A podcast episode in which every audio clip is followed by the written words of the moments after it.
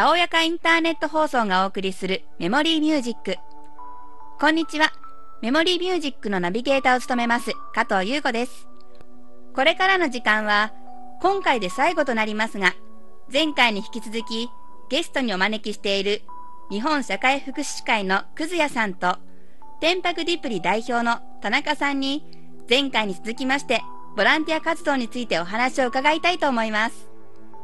災害起きました。ボランティアさんを待っている。って言っても受け入れる側も準備が必要だっていうことにもなっていくし、まあ、ボランティアも、まあ、すぐはこれないですね先ほど田中さん言ったようにやっぱりあの、えー、配送もうまく荷物の配送すら滞ってそれがある意味、まあ、あの足足足かせになってしまうということもあり得るわけですし。まあ、そういったことで考えるとやっぱり地元の人がしっかり生き残って、まあ、避難所だとかあとボランティアセンター設置のための受け入れ準備をするとかあとはまあもっと言うと阪神・淡路大震災でもあの7割超の方が地元の人に助けられて命をねあの守ったっていうそういう話ですよ。公的な支援よりも地元の人たち同士の助け合いの方が命を守ってそれはどの災害においても言えることみたいですねどうやらそうですよね。ボランティアが行きたいって言っても、はい、その地元のことをよく知ってる人がいてくれないと、何行ったところでそれを先導してくれるというか、指導してくれる人がいないと動けないですもんね、そうですそうです。天白ディプリという団体は、そういう地元の社協と一緒にあの災害時にね、あのボランティアセンターができた時にあの協力してやるそういう団体が一番最初の目的なんです、うん、で今現在あの名古屋16区すべてにこのような団体があるんですよ、はい、実は。あるんですか？すべてあるんです、う。ん、でもうそれぞれあの、えー、社会社協さん窓口で、えー、やってるやっているわけなんですけどね、うん、だから日頃はそういう防災の啓発活動、ね、例えばあのその天白ディプリだとあの年に45回ですか、あの防災学習会という一般あの一般市民向けの講座をえー、それはどこか会館でやってるんですか、それとはあのそっちのなんかそのやりたいっていう人がいたらそちらに出向くって感じですか？あ出向く出向く時もあります、うん、あの町内会とか、えあの学区のから依頼されて、あのこうしていく時もあります。で日頃はその天白社協さんの中にあの在宅サービスセンターってあうん、ありまして、はい、そこの研修室で、えー、やるんですけどね、うん、でまあそうやってあの地元でこう活動してると、そういう団体。地元にそういう活動されてる団体があるってだけで心強いですね。そうですね、うん、ですからあのもう今16先ほど言ったように16区すべてあるもんで、はい、もしあの一緒に活動してみたいなっていう方は最寄りのあの区の社協さんに、え問い合わせていただければあの紹介してもらえると思うんですけどね。ちょっと自分の地域のところを確認してみたいと思います。す知らなかったです。うん、で、あの名古屋市はあの年に2回あのボランティアコーディネーターの養成講座っていうのを開いてるんですね。で、えっ、ー、とそれに出るあの参加すればあのボランティアセンターでこうやることが、うん、えー、学べるんですよね。うん、おそらくもうボランティアあの災害時に現地に行く人でもそういう講座に出れば、うん、ボランティアセンターの仕組みが分かるんですよ、ね、そうですね。先に何を自分がどういう心構えで行ったらいいかっていうのを勉強するにはすごくいいですね。そうそう。ですからあのぜひあの皆さんももし行かれてない人がいたら、うん、あの無料でやってください。無料はいいですね、はい、皆さん利用しましょう。大体あの今年に2編やってて、えー、3日間3日間の講座ですね。であのやってますからぜひよろしかったら参加して、皆さん、まよろしかったら、ええ。ですからそれは、ね、災害とは何か受け入れる側の気持ちももちろん分かります、でうん。被災者の気持ちがあってのことだっていうことで、あのとてもその災害の啓発の研修としては本当バランス感覚の満ち溢れた研修なのかなというふうには思ってて、まあ、これはもともと阪神・淡路大震災の活動した団体が、うん。まあ、愛知県と共に呼びかけたものとか名古屋市と一緒にやっていきましょうってしてできた講座で、まあ、愛知県も全国的に先駆けてボランティアコーディネーター養成をやってきた県なんですね。先駆けなんですか？先駆けなんです。愛知県はね、ええ。っ、と震災後部あの阪神の震災終わって平成8年。えいやえー、あそんぐらいですかうんうんね、8年から始まる、あのええあの僕が1996年か7年ぐらいに受けてますから第1回目の愛知県の講座に出てるんですね。というかまあどちらかというとそれを企画する側にも近かったんで、うん当然あのいち早くはい。まあ、受けることができたんですけども、えーでもまああの僕も学生時代やってた実はボランティアセンターなんですよね今も話したように。だからそういうノウハウをやっぱ集,、うん。まあ集めやすかったですね阪神・淡路大震災ある意味失敗の災害でもあったんですよ。あボランティア。ボランティア元年でもあるんですけどボランティアが人災だっていうことがはっきりした災害なんですね。メディアが発達してうん。まあ、Windows が出てきてインターネットがうん身近になってきた、ちょうどその頃ですよねでパソコン通信からインターネット変わった頃にでみんなが情報を集めたりメディアも発達した頃ですよね。多チャンネル時代を迎えた頃ですから、それでメディアを見てみんな押しかけたと。でも今ほどリアルタイムじゃないですよね情報が。そうですね。だから来てみたけどもえらいことだ。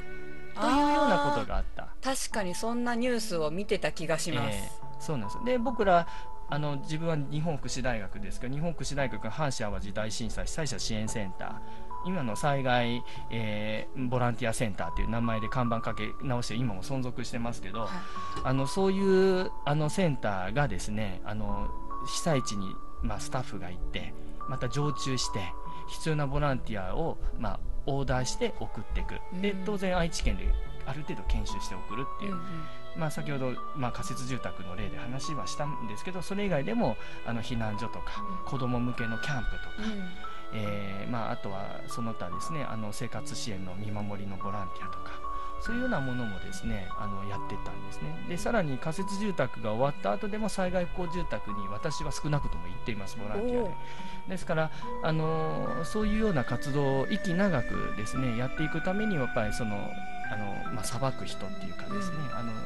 やりたい人と受け入れる人のそのつなぎ合わせをする人たちは必要で。うん。でもやっぱりやっぱり地元の人が必要なんですね。その時うですね。うん、だから地元の方が、まあ、生き残って見えるからこそ、熊本でも、まああのまあ、災害のボランティアが派遣うんしたり、まあ、ボランティアした人も満足。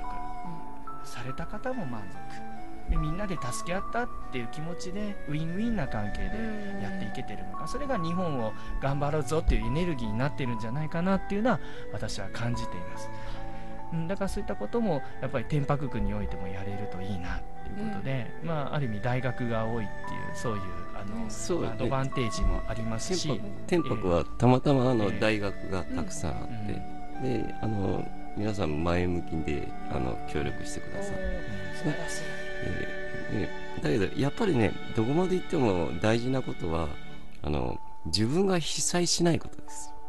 そうですね、うん、自分あとは被災する前に準備しておくことと、そうそう被災した時に助かる準備をしておくことが大事ですね、自分が被災したらボランティア活動ってできないんでですきないですね、できないんですはいね。だから避難所のボランティアの中心はテレビでも報道されましたがあれテレビ報道されたか初めてじゃないんですよ。あの新潟県中越地震中越沖地震でも私あの現地行かせていただいたら地元の小学生がボランティアしてるんですよ。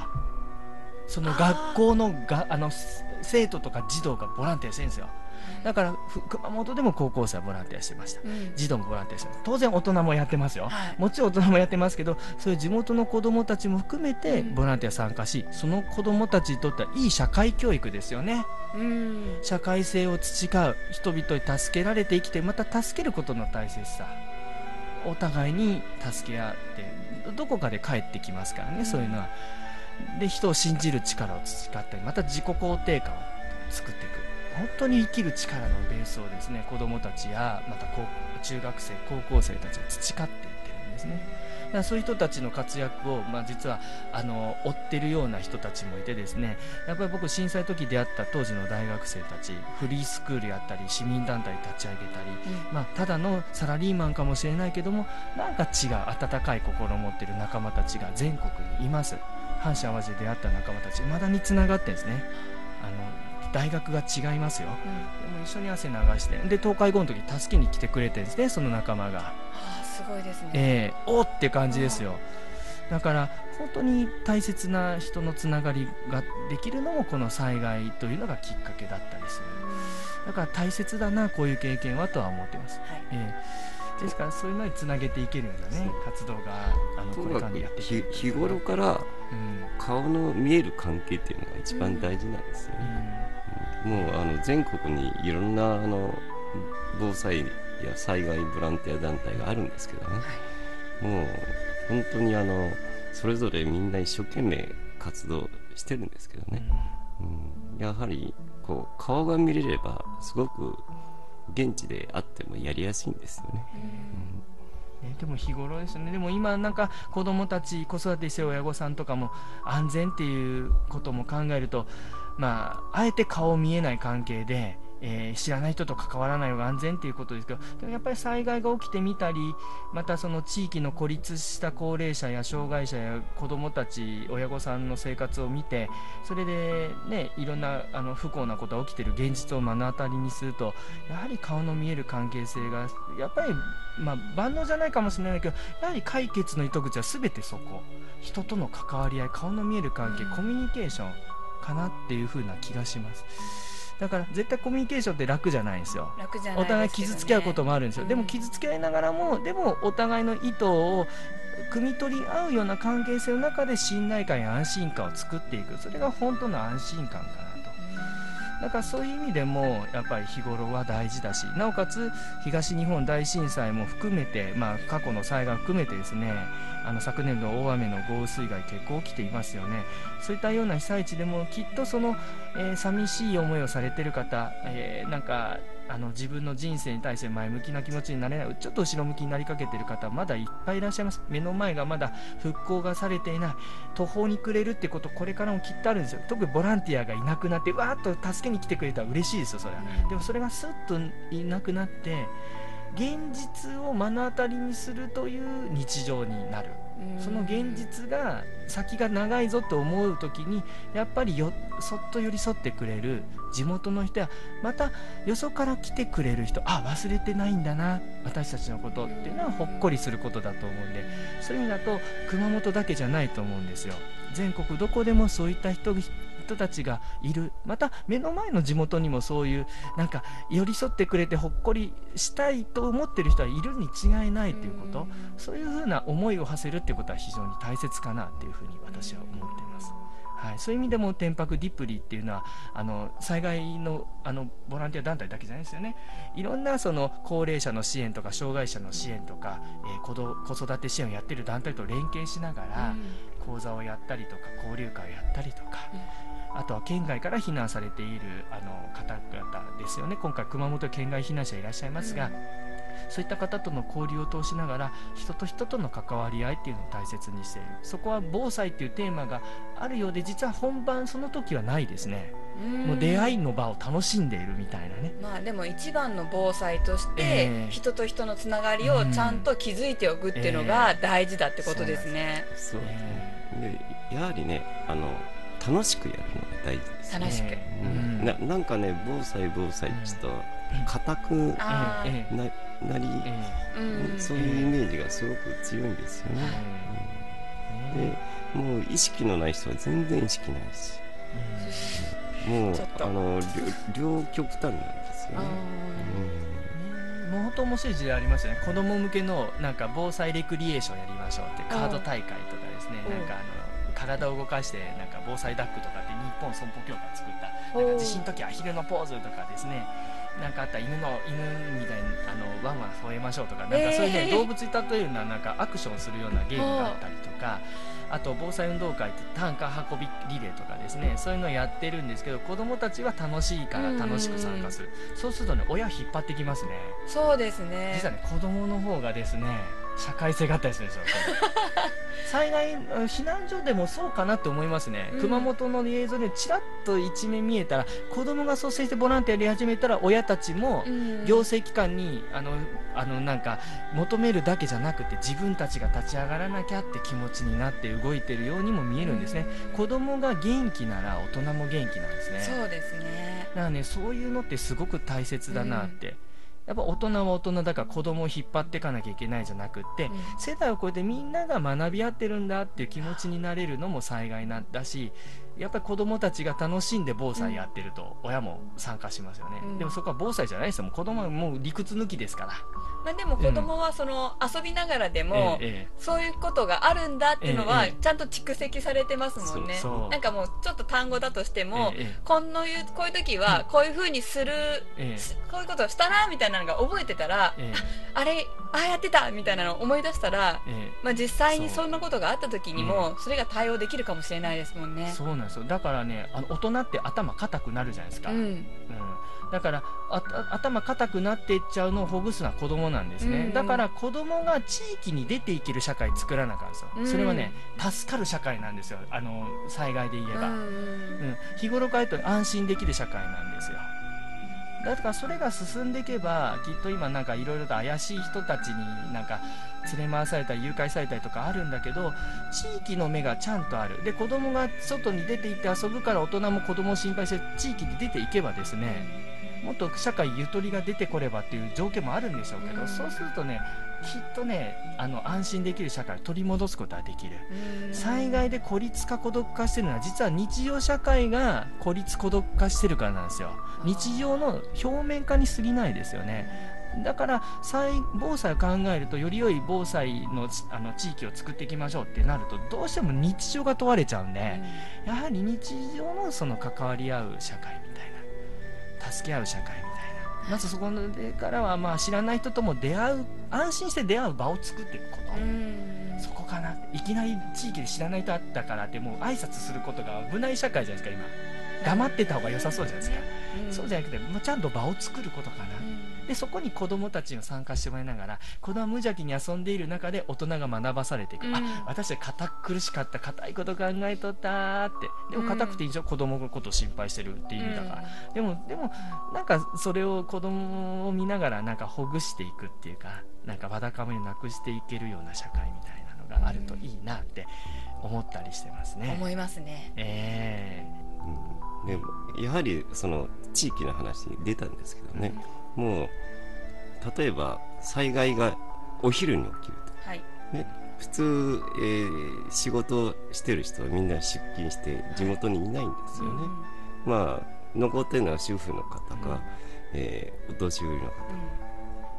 でそんな中で、えー災害が起きた時に一番地元で役に立つ人たちは誰だと思います？主婦？一番役に立つのは本当は中学生なんです中学生？そう中学生は地元にいるんであすそっか。学校は地元か、そう。はい。でみんな歩いて通学してますから地元の地理に詳しいんです。おおー、はだからい本来だったらもうちょっと中学校と一緒に連携して、うん。そういう防災の活動をしたいんですけどまあ実際はもうあの受験ね受験控えてるから 忙しいですね、うん、そうそう地元とそういう関わるような、うん。えーことはままずやらないからね学校の授業っていうか校外学習的なもので、うん。中学校のカリキュラムみたいな感じで含まれると、うんすごいなんか地域が助かっていくっていうか、まあね空気を作らないと与えられはねやっぱ反抗期の頃と重なりますからね。車に構えますからね。なんかもう少し自然とやっていくかまだ見つからないんですけど中学生さんに自然と入っていく。反抗期でも意外と反抗期のエネルギーは災害が起きた時人のためにって変わるんですよだって自分を出したいですよね。親との関わりの中で自分を作っていくために反抗しますよね、うん。だからね実は災害の時に活躍するの中学生なんですよねやっぱり。あのねうん。え高校大学はもうみんなトップへ行っちゃうかえらね、ええ。うん。だからあの絶対昼間いないんですよ、ええ。うん。だからその辺をもうちょっと上手にやれたらいいなっていうのはううちの理想なんですけどね。なるほど。住民と、うん。あと、まあうん。大人たちも関わりは必要だけど、子供たちとの関わりがこれからが必要になっていくっていう感じなんですね。だからボーイスカウトスポーツ少年団とかねそういう趣味だったら学校よりも楽しいわけですよ。まあ同年代でこうわきゃわきゃできますそうでしねすね。でまたそこにねあのし好きなことをやらせてくれる大人がいますよね。そういう人たちがなんか率先して何かあった時にねあの中学生さんと一緒にやろうってこうと言葉かけすると親にやりなさいって言われるずっと意味がありますよね。はい。影響力っていうか動きやすいですよね。だからそれでまた親もあうちの子捨てたもんじゃないわねっていうことになれば なんかなんかいいなんか雰囲気になってきますよね。はい。うん、だからそういうのがあるといいなっていうのは常々思っていますね。うん、えまあ、天白ディプリさんはいつもそんなことを考えてーえー活動されている団体さんということなんですね。そうですね。だから月に1回わちゃわちゃとね、たわいもないね、ダジャレ言って終わっていく日もありますけど、あの、いろんなことを話して、ああでもない、こうでもないって。で、一人一人が主人公ですよね。うん。だからそういう話をして盛り上がってやってますけど。はい楽しそうで何よりです。えーえーえーはい。ありがとうございます。今回で最後になりますが、ゲストにくずやさんと田中さんをお招きしてお話を伺いました。それでは次回もお楽しみに。